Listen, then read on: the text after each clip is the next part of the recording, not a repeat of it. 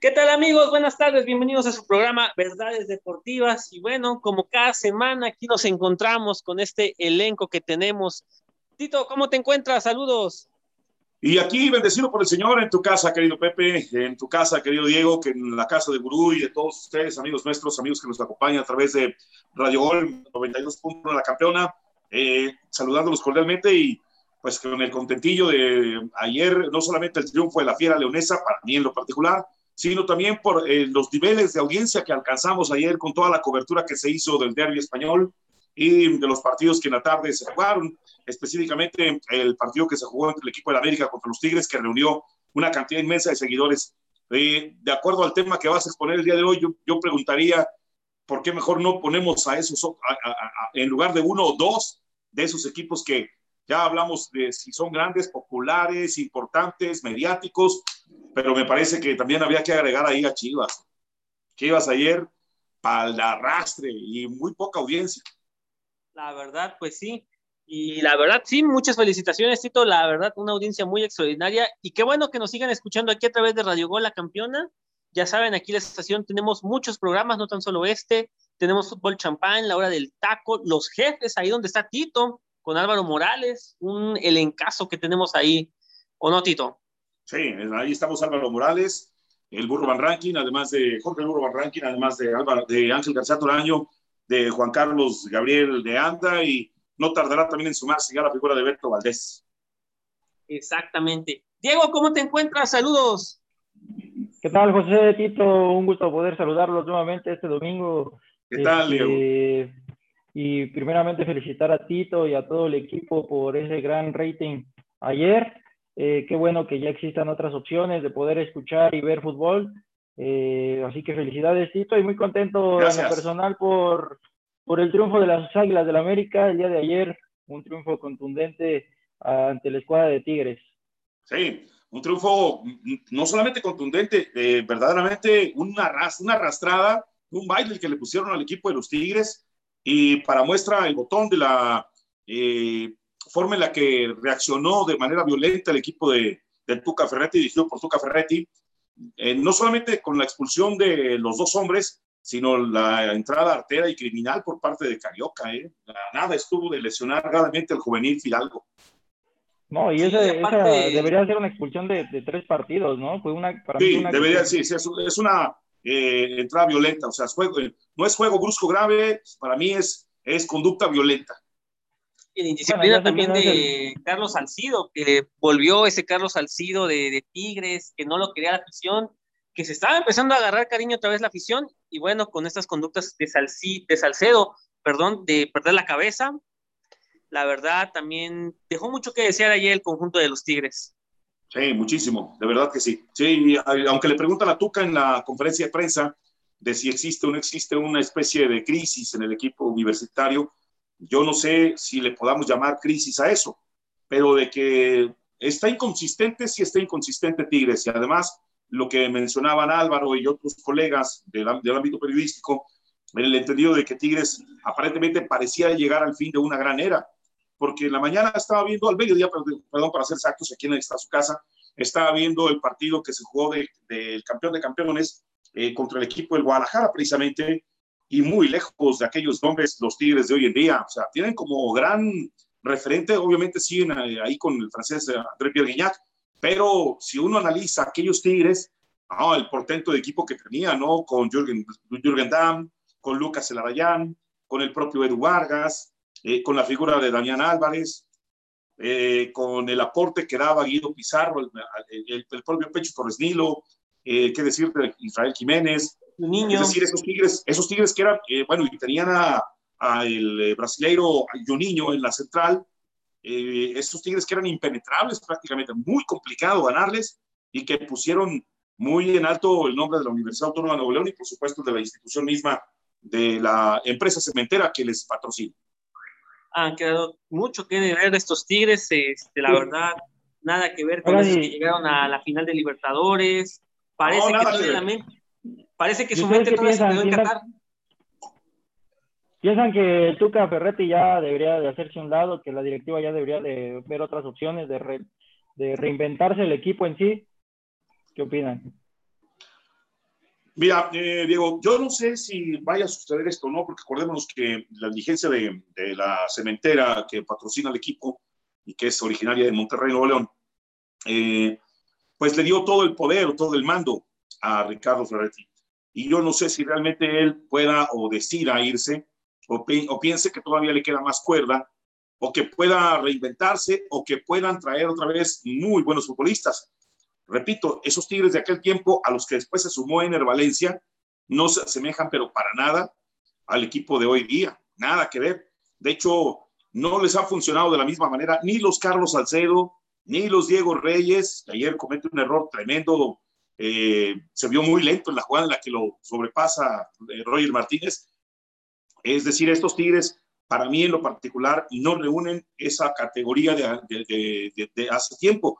No sé si esto pueda provocar que el equipo felino tenga que reinventarse a sí mismo, repito, con Tuca Ferretti, y pensar en otras opciones de futbolistas, porque por cartera no hay problema, o sea, cartera hay, más no sé si esté dispuesto a pagar grandes cantidades, porque hoy en día decir Tigres es decir, bueno, pues le voy a cobrar tanto dinero, y no nada más es gastar por gastar, porque ahí está este, el caso del equipo del Monterrey, que es el equipo más caro del fútbol mexicano se reinventaron trayendo a una figura como la, de Javier Aguirre. Hoy, realmente, porque eh, el portero Luis García está pasando por un gran momento, la semana pasada lo demostró aquí contra León, de lo contrario, se habría llevado una muy buena cantidad de goles el equipo de Monterrey hacia, tierras regias.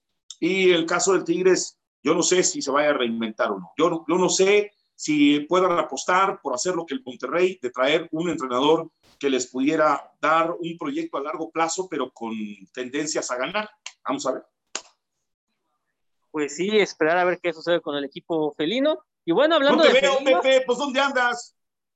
Ah, ya te digo, problemas con mi cámara de celular, la verdad, ahí. Otra vez en el Una cooperacha por parte del gurú y todos los demás compañeros para un nuevo celular de Pepe. Otra vez en el vapor.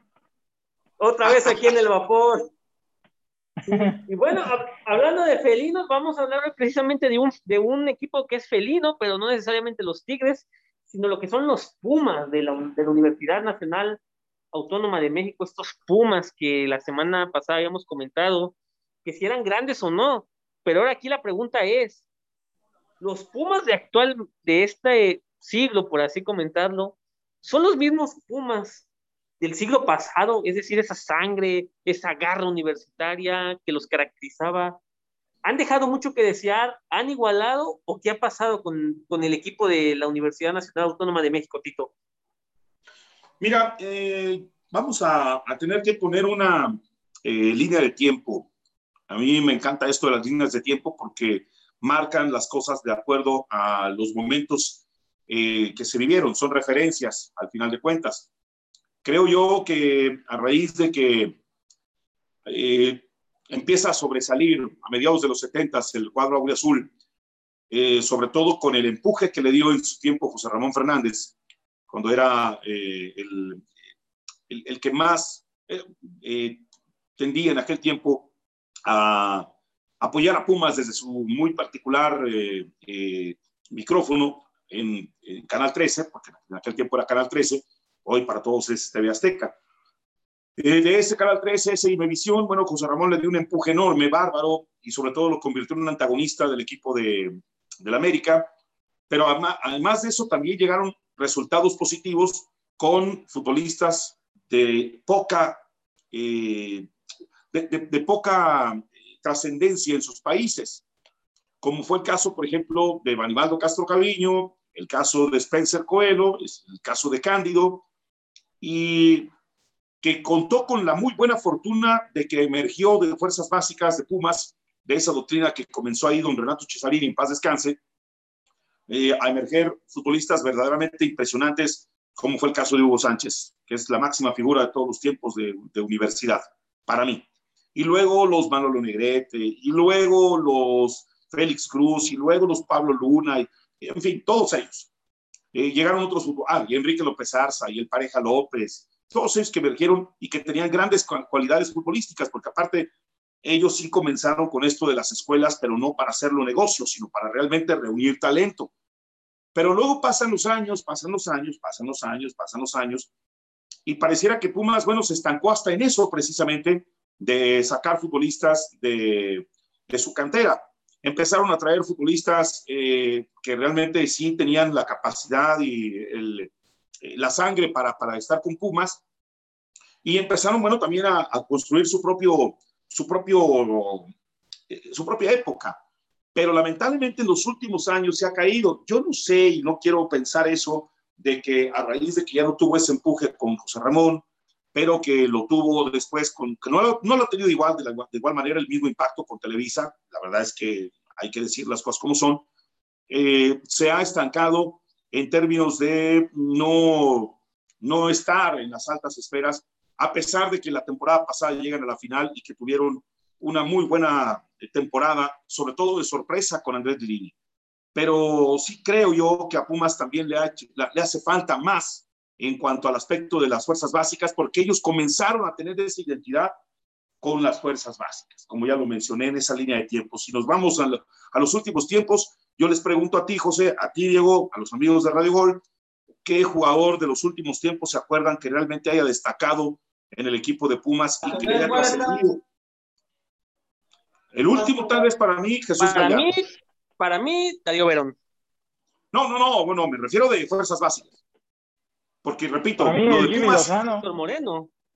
Pues es que, no, Moreno, lo- Jimmy para mí lo Lozano. último, lo último, lo último, y está jugando en el Monterrey y es seleccionado nacional, es la figura de Jesús Gallardo. Así, como tal. La- El último, que realmente uno diga, vale la pena ese jugador, porque también va ranking, este, que yo no sé si, y un día le voy a preguntar al burro si es pa- pariente suyo, imagino que sí, porque no todo el mundo se apellido Van Es Ranking. su sobrino, es su sobrino. Ah, bueno, perfecto. Bueno, pues si es así, fue de los últimos que destacó y que se fue a Chivas. Ya después de Chivas se fue a Santos y pues yo no sé cómo le esté yendo, ¿no? Pero la cosa es que hace, eh, eh, yo, me, yo, yo eh, reparo en esto, en la cuestión de las fuerzas básicas que fueron de, después de traer extranjeros que no tenían tanta trascendencia en sus países, de repente allá por mediados de los 70 y luego ya en los 80 bueno, de hecho Ferretti, por ejemplo, nunca fue conocido en Brasil como tal. De hecho, Tuca ni siquiera vino a Pumas, vino al Atlas y se hizo en Pumas. Eh, así que se instalaron mucho en esto de las fuerzas básicas, de donde emergieron grandísimos futbolistas que por supuesto hoy son parte de, de la galería más importante del fútbol mexicano, que es la selección nacional, como es el caso de, Manuel, de, de Hugo Sánchez, de Manolo Negrete, de Alberto García Aspe, de Félix Cruz, de Claudio Suárez, de Jorge Campos, de Luis García, eh, de Braulio Luna, entre muchos otros. Hoy no existes, hoy no hay. ¿Dónde están? ¿Dónde me los dejaron? Adelante.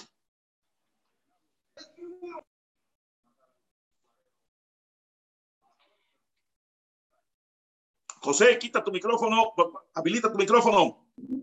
Sí, sí, sí, perdón. sí. Este, pues yo no sé, siento que, que el pretexto de Pumas siempre ha sido que no, no gastamos porque no tenemos dinero, pero aquí es donde iba a realizar una pregunta. ¿No creen ustedes, como Diego, que Pumas realmente tiene que empezar a buscar inversores?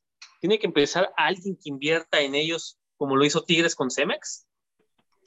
No, bueno, para mí, para mí la verdad es de que, bueno, ya habíamos tocado un poco el tema de los grandes, de los equipos grandes. Quizás Pumas ha perdido muchas, muchas características, pero sigue siendo Pumas una pieza clave en el ecosistema futbolístico mexicano. Eh, anteriormente Pumas se caracterizaba por sacar jugadores de cantera, eh, jugadores importantes. Pumas fue base de la selección mexicana en el 86. Fue, bien, bien dices, fue, fue, fue, fue. Exactamente.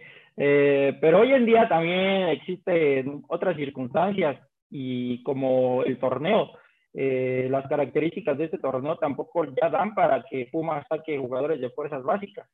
Ya hoy en día te pide que los entrenadores les exigen resultados inmediatos. Entonces, Pumas ya no tiene como que esa paciencia quizás para sacar. Tiene buenos jugadores, sigue teniendo buenos jugadores, pero no los saca precisamente porque ahora precisamente los entrenadores prefieren entrenadores, jugadores con experiencia que novatos. Eh, precisamente yo creo que ya no es un tema tanto de, de, inversión eh, a nivel empresarial, sino más bien, de hecho se hizo una gran inversión en infraestructura en las fuerzas básicas de, Pumas. Todo lo que se ha invertido ha sido para, para una infraestructura en fuerzas básicas. Eh, seguramente le va a redituar en un futuro, pero hoy en día yo pienso que no, ah, contestando tu pregunta, José, creo que no necesita una inversión como la hizo con Tigres, porque Pumas no debería de perder esa identidad de sacar jugadores de fuerzas básicas y que esperemos que lo, que sí lo haga en un futuro.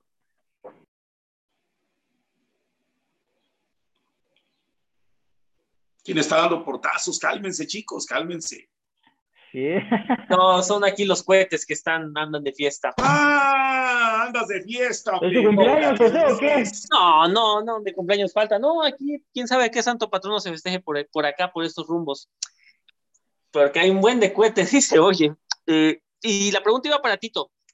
Se comenta pues de que Pumas no tiene que invertir porque, o no tiene que buscar a alguien que le invierta porque se pierde la identidad de generar jugadores de cantera, que es lo que lo ha caracterizado pero ¿no crees que siendo un equipo grande se ve obligado o tiene la obligación de buscar ese método como para ser protagonista? ya alguna vez lo tuvo, Pepe, alguna vez ya tuvo esa, esa, posibilidad, la tuvo cuando eh, Arturo Elías Ayub eh, presidió al equipo de, de, universidad.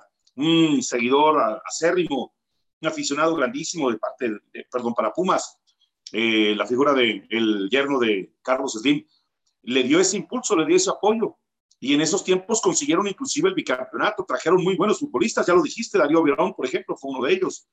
Eh, llegaron eh, futbolistas que sí le permitieron a Pumas soñar con eso, por ejemplo, la adquisición de Quiquín Fonseca a Valente Aguirre cuando Quiquín estaba jugando con el equipo de La Piedad, él, Quiquín obviamente era parte de, esos dos jugadores que, de los cuales su carta, el dueño de su carta era Valente Aguirre, que surgió aquí en el, en el Club León. No pudo debutar con el León porque, pues bueno, en aquel tiempo Bucetich no le dio la posibilidad, después ya se lo llevaron a La Piedad, eh, Valente compró el equipo de La Piedad, más bien lo, lo ascendió, ascendió un equipo, lo llevó allá y ahí debutó, pero lo llevaron.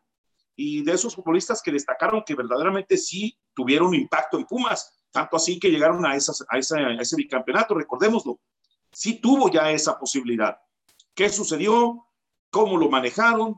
¿Cómo fue que el patronato no permitió que continuara ese apoyo? No lo sé.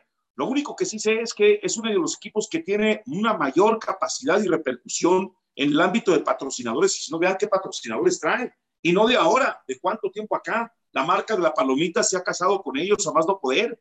Es decir, de que tienen dinero, tienen dinero. Pero que no lo sepan administrar o que no lo hayan sabido administrar, esa es otra cosa, porque aparte también hay que ver de qué manera pueden tener ese empuje para con los muchachos. Yo estoy seguro que, por ejemplo, Chucho Ramírez, que fue de los que emergió de Fuerzas Básicas de Pumas, mm, eh, no dudo ni tantito que su administración va a tener, bueno, está teniendo, si no éxito, por lo menos está intentando devolverle o tener a Pumas nuevamente como un equipo que realmente es importante. Ahí está la, prueba de llegar a la final. Eh, yo no sé si vaya a calificar o no porque está en una condición eh, en este instante de media tabla del fútbol mexicano con eh, esa, eh, esa chance para equipos como Universidad que comenzaron mal, como pasó con el León, pero hoy en día, si hay alguien que le puede dar ese envión, es la figura de Chucho Ramírez, porque Hugo Sánchez, como director técnico, sí se la dio, tanto así que los llevó a un bicampeonato. Oye, Tito, pero, pero ¿no, ¿no crees que, Pumas, en vez de necesitar esa inversión que comentabas, como lo pasó con lo de Arturo Elias Ayub en su momento, no necesita sacar jugadores de fuerzas básicas, darle confianza? Ha, tenido muy buenos, un, eh, eh, los últimos que ha sacado han sido muy buenos. De hecho, se esperaba que, que levantaran un poco más ahora que fuera lesión de dinero eh, para mí, Pumas debería de no perder esa identidad de sacar sus fuerzas básicas, más que una inversión de empresarial, como, como comentabas, porque siento que se perdería esa identidad. Es como si Chivas le metieras este, jugadores extranjeros. Pero, pero yo aquí tengo una pregunta. Este, ¿Qué vale más? ¿Tener la identidad de, del equipo como tal o ser protagonista? Porque al final a Pumas se le cataloga como un equipo protagonista, que en los últimos años no ha podido emerger y tampoco ha podido sacar buenos jugadores de cantera, porque los jugadores que ha sacado, con el debido respeto, pues han sido jugadores de medio pelo para abajo. Tal vez el caso más destacado ahorita sea Jesús Gallardo. ¿Y por qué lo podemos destacar? Porque ha llegado a selección mexicana. Porque ¿qué otro jugador ha llegado a selección mexicana cantera de Pumas actualmente? Creo que ninguno. No, no, hace mucho tiempo que no. No, de hecho Pumas llegó a ser inclusive base de selecciones nacionales olímpicas como pasó, por ejemplo, con la de Mar del Plata, de los Juegos Olímpicos de, de Mar del Plata en la década de los noventas, eh, en donde había mucho jugador de universidad ahí. Eh, hoy día difícilmente uno realmente repasando se puede dar cuenta de si existen futbolistas que realmente destaquen. Yo no sé hasta dónde vaya a llegar la figura de Alan Mosso, por ejemplo, pero el muchacho con las actitudes que ha tenido, con los eh, dos, tres, dos, con las dos o tres situaciones en las que se ha visto envuelto, obviamente no habla nada bien de la figura de, Alan Mosso y eh, entendiendo que es de lo más o menos destacado, como pasó con, con Van Ranking, con José Carlos Van Ranking. Eh, por ejemplo, el Pollo Saldívar, muchos pensaban que iba a llegar muy lejos como portero y le hemos visto en momentos cruciales, por ejemplo, en, aquel, eh, en, aquella ocasión de cuando enfrentaron a la América, terrible lo del Pollo Saldívar. Eh, hace mucho que no se presenta un futbolista de la naturaleza de lo que tuvieron, por ejemplo, con Rubén Zambuesa, con el Achita Ludueña o con el propio, con el propio Víctor Ignacio Malcorra, que no lo aprovecharon, se les fue, se fue a Atlas y me pareciera que era un, buen futbolista. Eh, ¿Qué otros, eh, como tal, puedo uno mencionar de jugadores de cantera que uno vea que progresen? Realmente no. Y también no, han sacado porteros, Tito, actualmente, porque te das no, por eso, que los dos, porteros, que tienen, sus dos porteros que tienen, uno es Talavera, que es canterano de Chivas o Toluca, como uno lo quieran ver, y el otro es Julio, Julio González, que es canterano de Santos. No han sacado un portero como Sergio Bernal, como el Picolín inclusive, como Jorge Campos. ¿Será que hay un problema en fuerzas básicas de que no saben desarrollar a los jugadores o no saben detectar los talentos?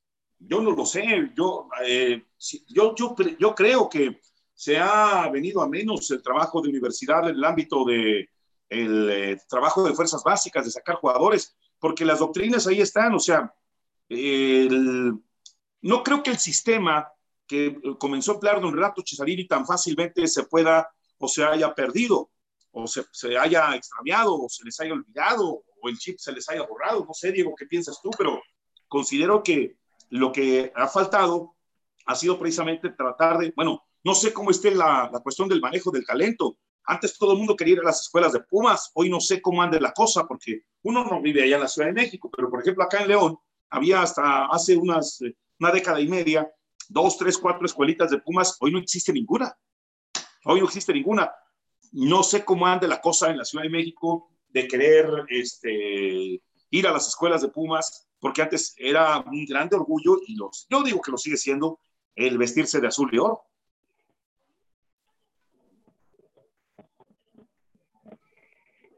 Yo lo que, yo lo que creo es de que es un problema general del fútbol mexicano y el problema se trata de la confianza que ya no se le da a los jugadores de fuerzas básicas.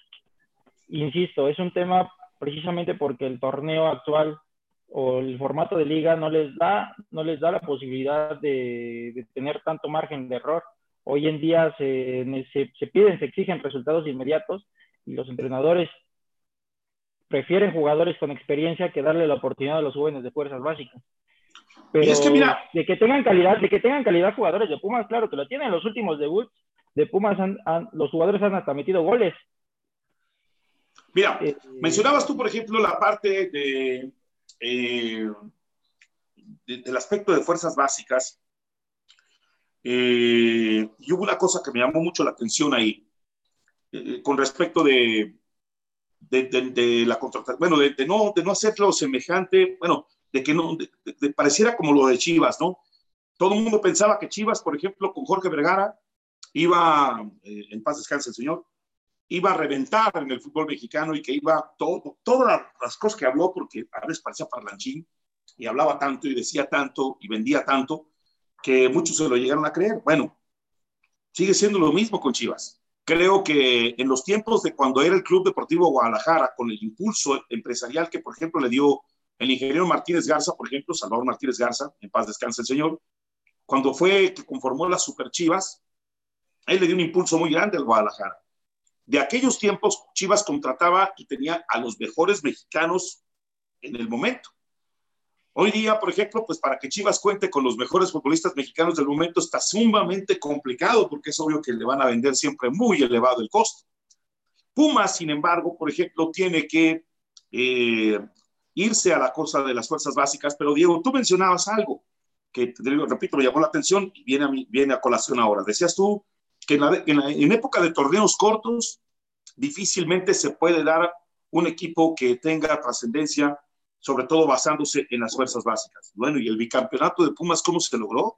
¿Y cómo logró, por ejemplo, Tuca Ferretti volver, darle, darle el campeonato en contra del Pachuca? ¿Cómo logró, por ejemplo, trascender en, en, términos de Copa Libertadores o en términos de, de hoy le llaman Conca Champions, pero antes era la, este, el campeón de subcampeones de la CONCACAF, eh, que se jugaba como tal, no como liga, eh, donde trascendió Pumas, trascendió en, eh, y estamos hablando de, de, torneos cortos. Y Memo Vázquez, por ejemplo, le dio el, el, último título y jugando con, también con muchachos. es decir, creo yo que mm, sería como que no reconocer que Pumas sigue siendo en esencia un equipo que necesita como del lugar de la sangre que tiene, pero el problema está en que yo no sé en qué radica el que los muchachos se pierden, el que los muchachos de repente ya cuando llegan no se consuman, no pasa nada con ellos, no sucede nada, no, no van más allá, pues. Y Tito, ¿no crees que, bueno, yo no conozco como tal bien el medio así en cómo se maneja en fuerzas básicas, pero hay varios programas, películas que te muestran la realidad del fútbol, por ejemplo, Rudy Cursi o ahorita Club de Cuervos. ¿No crees que los promotores, o la pregunta igual va para Diego, que los promotores empiecen a meter mano y pues a veces no dejan que los jugadores que se puede decir que tienen experiencia o que tienen talento puedan sobresalir por esa mano negra de los promotores? No sé qué opinen ustedes. Mira, yo no sé si los promotores puedan empezar desde ahí o los representantes, que en este caso también tiene que ver, porque no, una cosa es una cosa y otra cosa es otra cosa. Un representante a un, este, a un, a un promotor. Pero sí comienza, por ejemplo, a surgir, desde que están en esa condición, que los representantes o los que quieren ser representantes se fijan en el futbolista y le empiezan a marear, lo empiezan a envolver, le empiezan a decir que destaca mucho, que, que va a, a, lograr grandes cosas y pues lo hacen firmar un papel y ya en base a eso, pues solamente el muchacho pues solamente siente la grandísima, la grandísima ocasión de poder trascender. Diego. Bueno, como comenta, comenta, comentaba Tito hace ratito, pues son varios factores. O sea, es el entorno que lo rodea, es este precisamente quizás los medios de comunicación que empiezan también a, a inflar a los jugadores, el promotor que le empieza a meter la cosquillita de y eres muy bueno para irte a Europa, eh, los jugadores ya se empiezan a cuidar un poco más, ya no empiezan a meter más la pierna, eh, son muchos factores, son muchos factores, empiezan a volar, empiezan a ganar dinero, empiezan a ir a fiestas, eh, ya vemos el caso de, de, de Mozo, Sí. De Mozo, cuántos problemas extracancha ha tenido y es un gran jugador. hay, otro futbolista de Pumas que se metió en dificultades, este, eh, por ahí de que también lo acusaban de que tuvo algo con una, con una chica, ¿no? Que, eh, no, que fue que, que, acosó a una maestra. Que acosó, ándale, eso, eso, eso. Bueno, pero, pero hay otra, hay otra cosa que yo la pongo ahí a la, a la, mesa y a todos los que nos están escuchando en Radio Gol. Es lo siguiente. A ver, uno dice, bueno, ok, los, eh, la cantera de Pumas, pero también tiene que ser un plan de parte de la dirigencia de traer futbolistas extranjeros que realmente puedan valer la pena, que realmente puedan este, eh, trascender, porque no se trata de traer extranjeros nada más porque sí.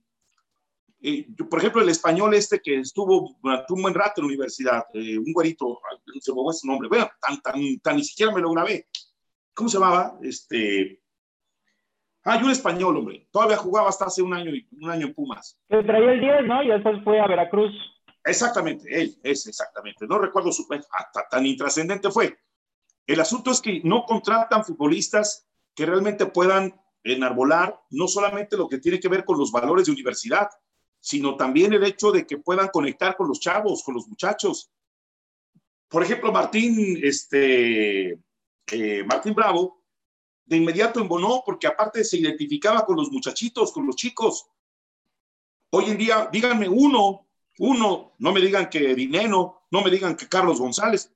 No, porque aparte, eh, ¿en qué condición pueden embonar con ellos?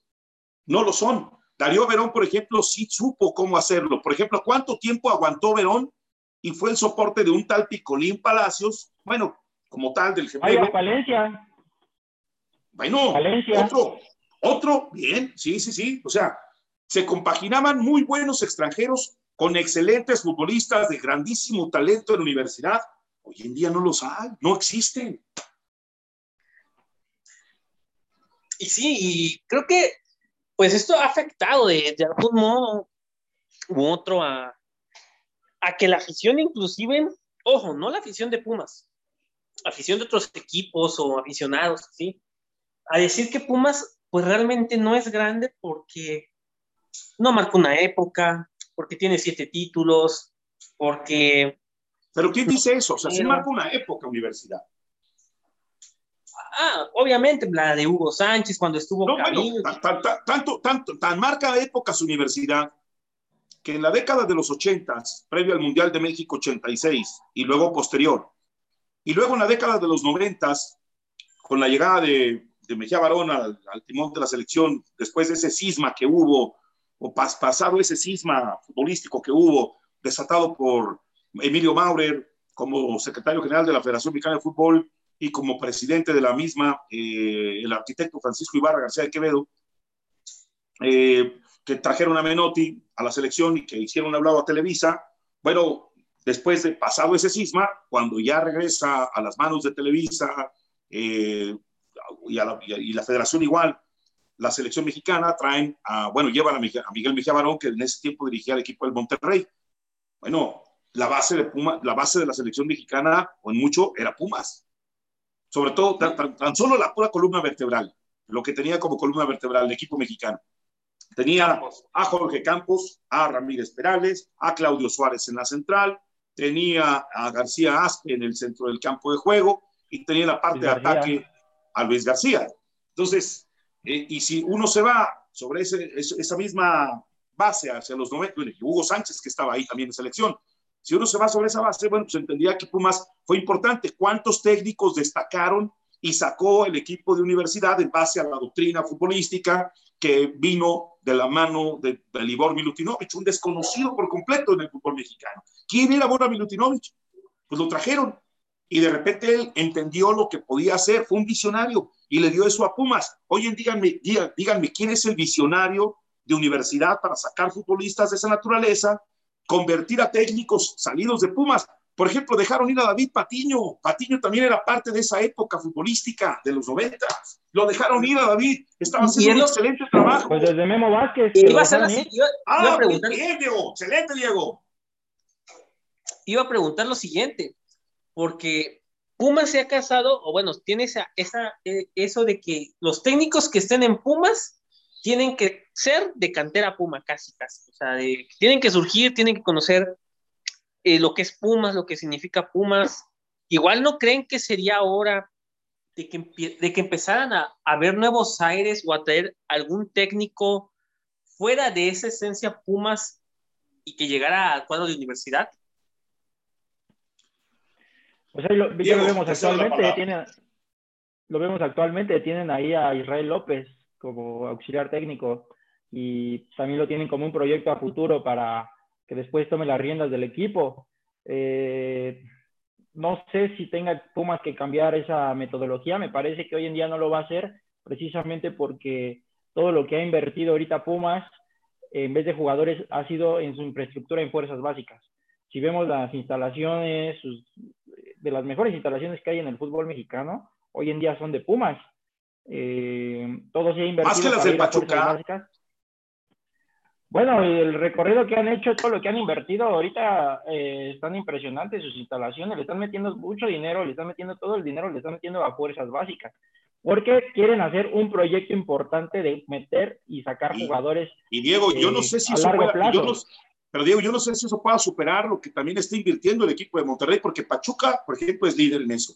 Y Monterrey recientemente en el Barrial también lo está haciendo. Y hay mucho talento que se, está, que se está captando, mucho talento que se está dando. Pero, a ver, pero entendamos esta situación. Eh, de acuerdo a la pregunta de, de, Pepe, la cosa está en que, por ejemplo, hubo un tipo un día que se despegó de Ricardo Antonio Lavolpe, del cual es familiar, su, su yerno, llamado Rafael García, al que todos conocimos desde Pumas como el Chiquis. ¿Por qué, por ejemplo, él que se, que se atrevió a dirigir al Puebla y que no lo estaba haciendo mal, pero lamentablemente muchos todavía como que no le tenían esa confianza porque pensaban que todavía era un chamaco. Bueno, ¿por qué en Pumas no le dieron la oportunidad? Se la dieron a David Patiño, se la habían dado a Memo Vázquez, o sea, gente de la sangre auriazul. Ahora decidieron con Lili. Yo, está bien, digo, bueno, el tipo era el, el, encargado de fuerzas básicas de Pumas. A él había que decirle, oye, ¿por qué no le das oportunidad a tantos de los chavitos que tuviste? Y si les ha dado oportunidad, pues realmente no los ha hecho brillar. Pero en el entendido de que, eh, de, que hay un Chiquis García, ¿por qué no le das la oportunidad a un tal, un tal Chiquis García?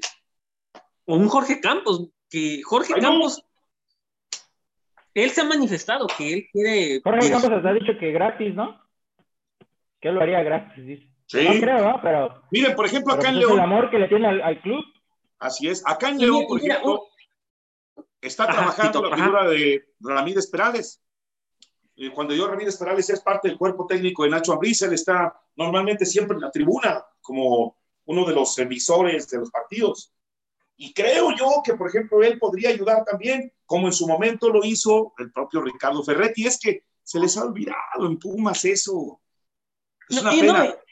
Y por ejemplo, Tito te iba a comentar lo de Jorge Campos, que, que a veces lo, lo toman como burla de que es que la, por lo que es la figura de Jorge Campos en TV Azteca.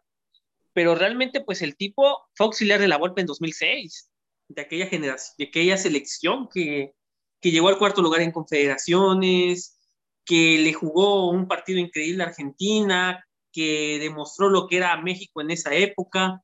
¿Por qué no darle una oportunidad a él que varias veces lo ha manifestado.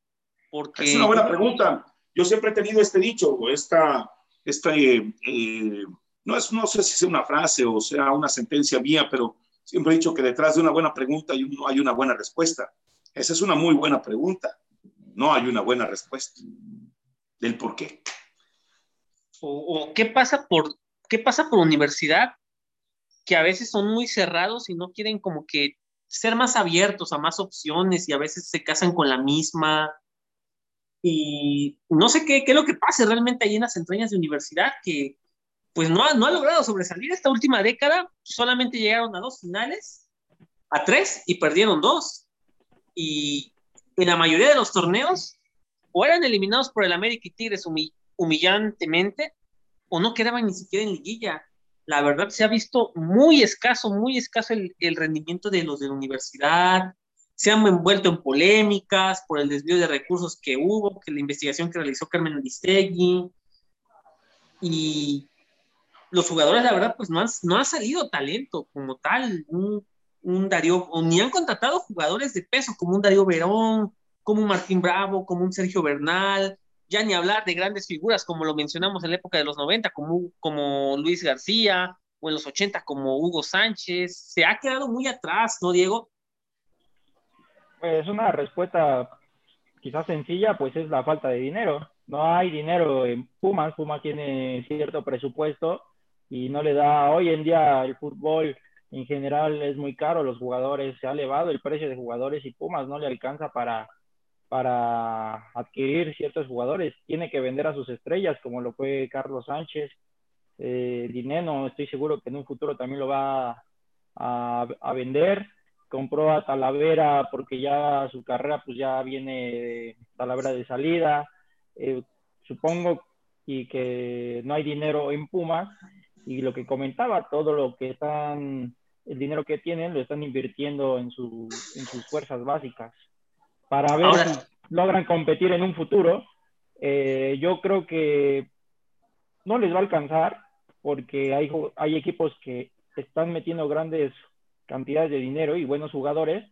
Eh, quizás esos equipos están perdiendo, no están teniendo identidad, no, no, porque están construyendo ese equipo a base de billetazos, pero Puma sigue conservando y siempre va a conservar esa alma de sacar quizás este, de jugársela con sus jóvenes Eh, me parece que es, eso, José.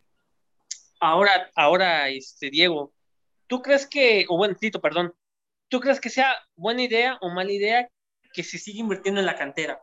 O que ese dinero que están invirtiendo en cantera, porque como comenta Diego, las instalaciones, no creo que lleguen a nivel de Pachuca, la verdad, sinceramente, pero sí tienen muy buenas instalaciones. Pero ¿crees que sea una ventaja, una virtud o un pecado a futuro si siguen invirtiendo más en fuerzas básicas que en traer jugadores? Pero es que, a ver, estamos hablando de la identidad de universidad. La, identidad de universidad se va, bueno, se, se, viene desde que suben a la primera división en la eh, 61-62 y en donde elementos que conformaron ese equipo, bueno, no solamente ese precisamente como tal que ascendió, pero del tiempo en el que ascendió a, adelante, fue un equipo que se forjó en base a los futbolistas que, estaban ahí en, en universidad. Bueno, el, que, que, eran parte de esa esencia, de esa sangre que comenzó don Renato Cesarini a, a, a impartir, a regar, a dispensar. Los Aarón Padilla, los José Luis Calaca González, los Enrique Borja, eh, creo que los Toño de la Torre, eh, entre muchos otros que jugaron, que fueron parte de la universidad o de universidad, eh, comenzaron a dar frutos. Repito lo que dije desde el principio, empezó una época, sobre todo a mediados de los 70, en donde con, eh, con, lograron atraer a futbolistas que realmente no tenían un impacto de ninguna naturaleza, nada que ver con, por ejemplo, en los 70, un Dirceu Guimaraes que jugó el Mundial de 78 y lo trajo el América, que no funciona aquí, pero bueno, en fin, pero no tenían ese impacto. ¿Qué diferencia de un José Dirceu Guimaraes a un futbolista como el caso de Banibaldo Castro Caví. O sea, con poco dinero se hicieron de un futbolista que la rompió en grande y máximo en el fútbol mexicano. Otro ejemplo, al Atlético Español, con poco dinero, le compraron a un futbolista que en aquel tiempo pues empezaba a destacar y que ya a la postre después sería un grandísimo titular con la selección peruana de fútbol, que fue el caso de la Cobra JJ Muñante, Juan José Muñante. Poco dinero, Spencer Coelho, otro brasileiro, tampoco no era nada conocido en Brasil, sin embargo, apostaron por traerlo. Eh, la figura de Cándido igual. Luego después algún tiempo pasó y trajeron a un argentino llamado Jorge Paulino, que lo pusieron al lado de, de Pablo Luna y se hizo un enorme futbolista, Jorge Paulino. Y así por el estilo empezaron a pasar los años, ya después ya no había necesidad, tanta necesidad de llevar futbolistas. Por ejemplo, hubo un chileno que le compraron a Monarcas Morelia llamado eh, Juan Carlos Vega. No costó mucho dinero y sin embargo, ¿cuánto rindió para el equipo de Universidad Nacional? Es decir, los futbolistas extranjeros, si son bien elegidos, van a dar grandes cosas. La muestra última es el Necaxa, Diego.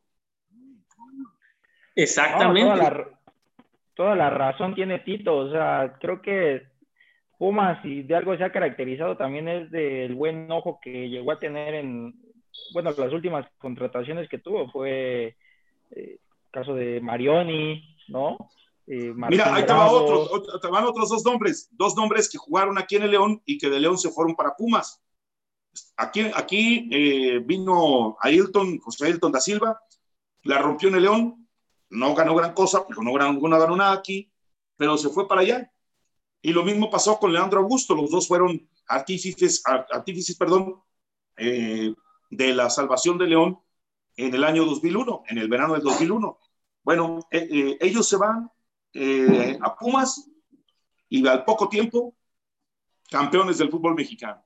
Y los dos con poco dinero, poco dinero.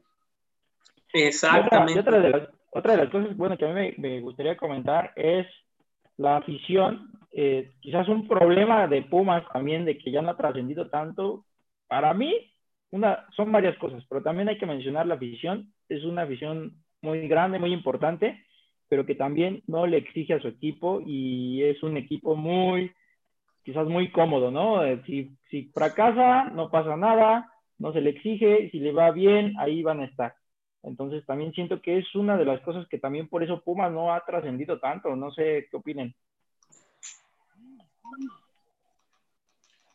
Bueno, lo que sucede es que en la cuestión de trascendencia, si uno se acuerda del campeonato último que logró Universidad, bueno, de los últimos dos que logró Universidad, estuvo un hombre que verdaderamente eh, le daba esa, e, esa sensación y que sí, sí pudo y sí logró identificarse, por el cual muchos de los aficionados también, cuando se fue a León, cuando se vino a León, cuando sale de Pumas, después de lo de su lesión y que se vino a León, que fue el caso de Martín Bravo.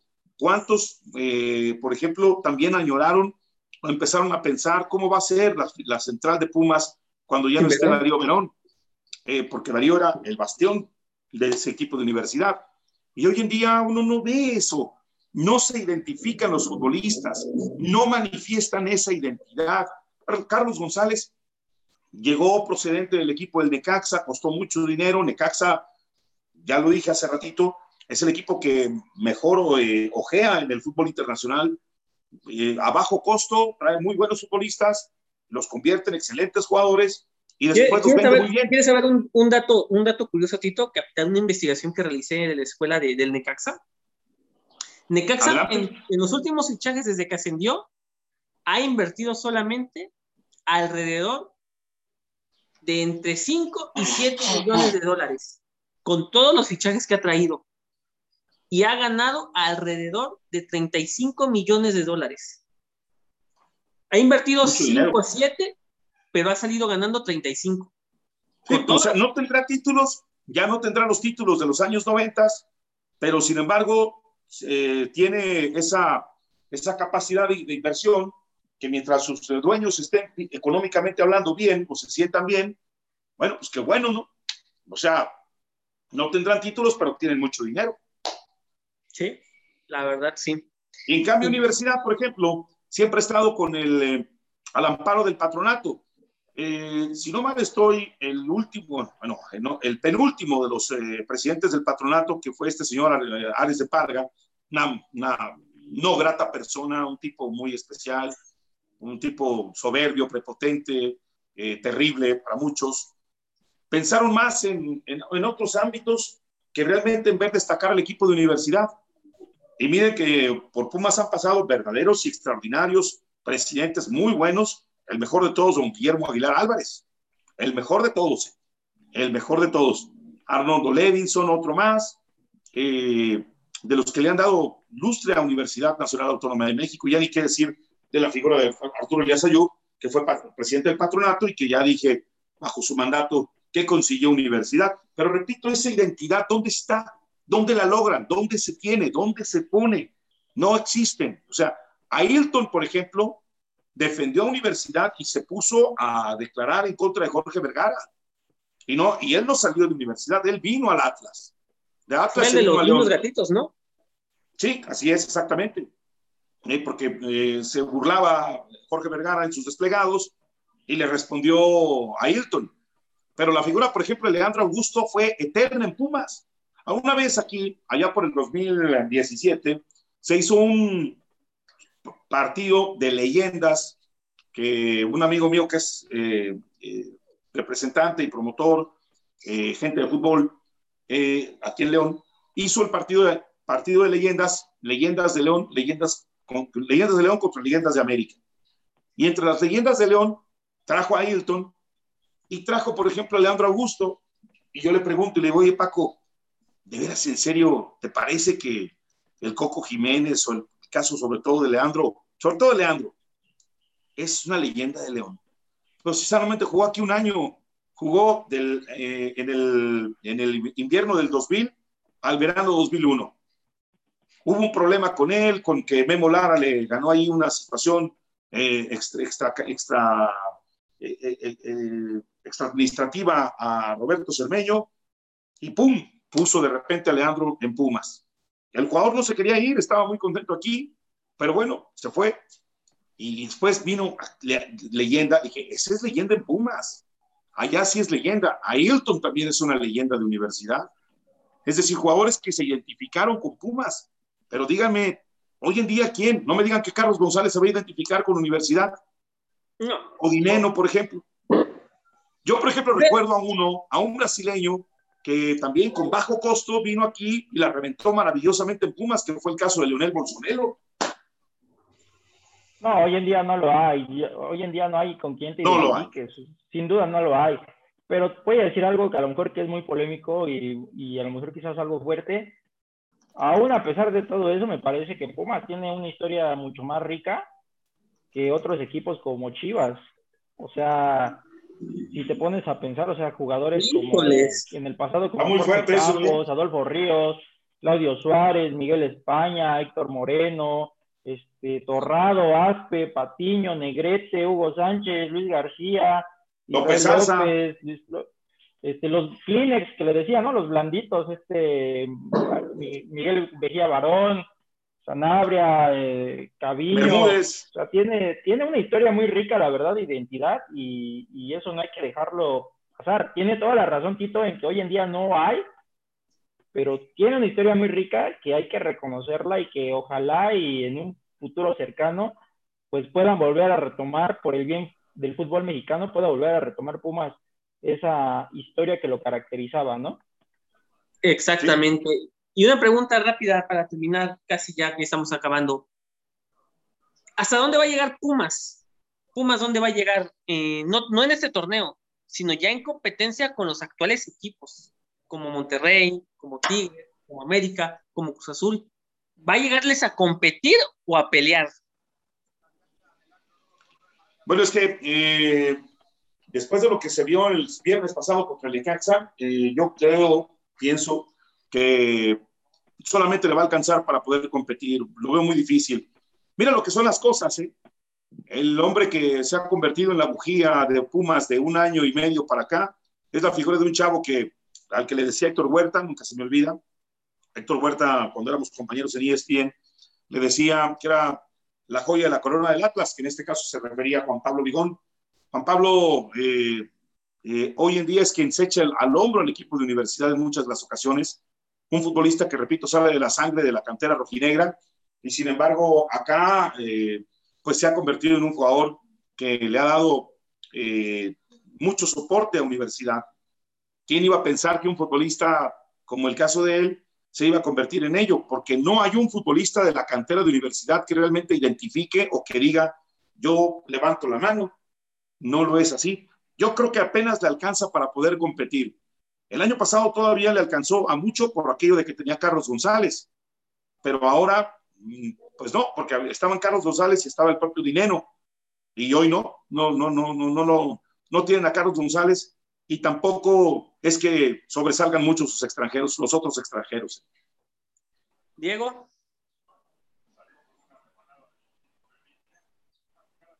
Diego, ¿ahí nos escuchas?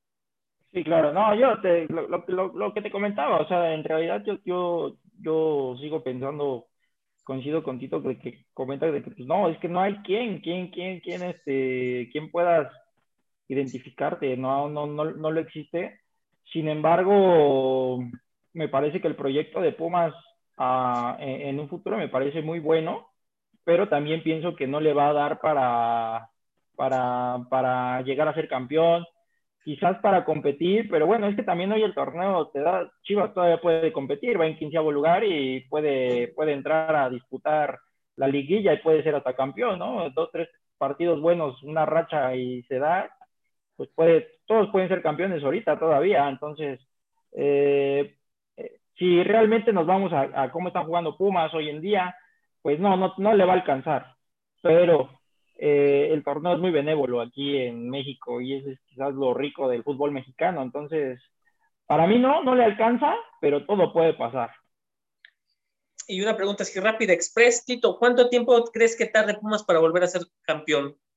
Yo no soy pitonizo, no soy eh, de esa naturaleza, pero con un proyecto como este veo que va a ser muy complicado que Pumas próximamente sea campeón es muy difícil. Ya son 10 años sin títulos de universidad. Llegó a la final el año pasado contra el León. El León obviamente lo despachó fácilmente en los dos partidos. Eh, yo creo que le va a tardar un buen todavía a Universidad, sobre todo porque el año pasado se la jugaron con Lilini porque le comenzaron a resultar las cosas favorables, valga la redundancia, con los resultados que empezó a conseguir, porque todavía estaban vacilando. Yo me acuerdo de una transmisión de un partido que estaba viendo en donde estaban nombrando a Hugo Sánchez, a Jorge Campos, a Memo Vázquez, no, mientras Memo estaba en San Luis, estaba Hugo Sánchez, estaba eh, Jorge Campos, y había otro. Israel, el parejita.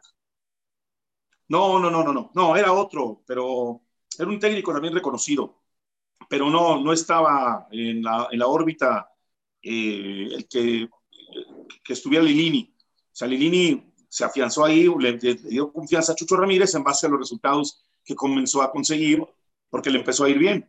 Pero de otra forma, no estaría. O sea, Lilini se identifica muy bien con Pumas, pero en fuerzas básicas, pero hasta ahí. Tito, sí. Tito, José, pero realmente, o sea, Pumas no tenía por qué haber, o sea, a veces, muchas veces el fútbol mexicano no es justo, pero sin embargo el, eh, el torneo te da para, ya ves, Puma salió una noche buena y metió cuatro goles y se clasificó a la final. Entonces, León, aquel torneo de, los 12, de las 12 victorias, donde realmente me mereció ser campeón. Tigres hizo un gol, se encerró. ¿Y qué pasó? Y León debe haber sido campeón de ese torneo. Y, y, y, Pumas fue una racha, una rachita que te digo, todo el torneo lo jugó muy mal, lo jugó feo. Sí, Dineno fue figura, sí, Carlos Sánchez fue figura, pero no era un, había otros equipos que estaban jugando mucho mejor. El caso de quizás Chivas se enrachó un poquito ahí con, con, con ganarle al América. Cruz Azul venía muy bien. Eh, ese día no sé qué les dieron en, la cena, eh, que, llegaron dormidos al, estadio y dieron un muy mal partido, pero Puma se metió eh, porque venía enrachado, venía bien, fue suerte, no sé lo que pasó, pero eso es lo que te digo, el fútbol mexicano es muy benévolo y entonces hoy en día cualquiera puede ser campeón, incluso ahorita equipos que no están clasificados ni siquiera a la fase de repechaje, si se enrachan y se combinan resultados, se pueden meter, llegan motivados, hacen muy buena liguilla y se pueden clasificar a la final y en una final todo puede pasar. De hecho, está el caso del equipo del Puebla, ¿no? Que Puebla, eh, la temporada pasada, recordemos que también entra al repechaje, que lo juega contra el equipo del Monterrey y que eh, a León le gana en el partido de ida allá en Puebla y acá en León le puso un poco complicada la cosa. Después el León tuvo eh, los arrestos y el fútbol y el gol para poder, o los goles para poder vencer al equipo poblano, pero también recordemos que el equipo de Pachuca echa a Santos Laguna en ese, en ese repechaje y al final termina por enfrentar a, a Universidad, que a pesar de no jugar un gran partido, eh, sobre todo en, la, en, la, ida, termina por ganarle con un golazo. Eh, y aunque en la vuelta, bueno, termina siendo un partido aburrido, terrible, pero sí, lo que menciona Diego ahí está más que palpable, ¿no? Con lo que un servidor acaba de citar. Pues sí, pues bueno, se terminó aquí lamentablemente el programa, podemos estar mucho tiempo platicando, pero pues lamentablemente se nos termina el tiempo. Tito, ¿algo más que comentar? Nada más el hecho de que estén pendientes en la programación de Radio Gol de esta semana para los partidos, bueno, algún partido de Champions League. Yo espero que sea el Bayern contra el PSG que podamos transmitir aquí. Y el próximo fin de semana eh, transmitiremos Álvaro y un servidor, si Dios nos eh, permite vivir y gozar de salud, paz, bienestar eh, y éxito en la semana, el hecho de vivir con todos ustedes el partido de América contra Cruz Azul, el famoso clásico joven de 51 años. Y eso que es joven y 51 años, todavía le queda mucha vida a ese clásico. Diego, ¿algo más que comentar? No, pues un gusto poder volver a haber estado aquí. Eh, una plática muy rica con, con todos ustedes. Eh, y nos vemos el siguiente domingo y ojalá y ojalá lo del, tema que estábamos comentando, ojalá y los equipos pues pues ojalá les den más oportunidades a los jóvenes de fuerzas básicas que le haría muy bien al fútbol mexicano y en un futuro pues a la selección mexicana y, y poder trascender, ¿no? Porque por ejemplo hoy en día no hay delanteros, ¿no? Pero bueno, ya ese es otro tema, pero pero ojalá y se les dé más oportunidades. Claro que sí, así es. Y bueno, pues nada, por mi parte sería todo. Un abrazo igual, que se cuiden bien con las recomendaciones de quédense en casa, la zona distancia y que sigan escuchando Radio Gol 92.1, la campeona. Y como lo comentaba Tito, las transmisiones del partido de Champions y el clásico joven con la voz de Tito y Alvarito Morales la próxima semana. Pues nada, nos vamos, nos despedimos, cuídense mucho, hasta la próxima.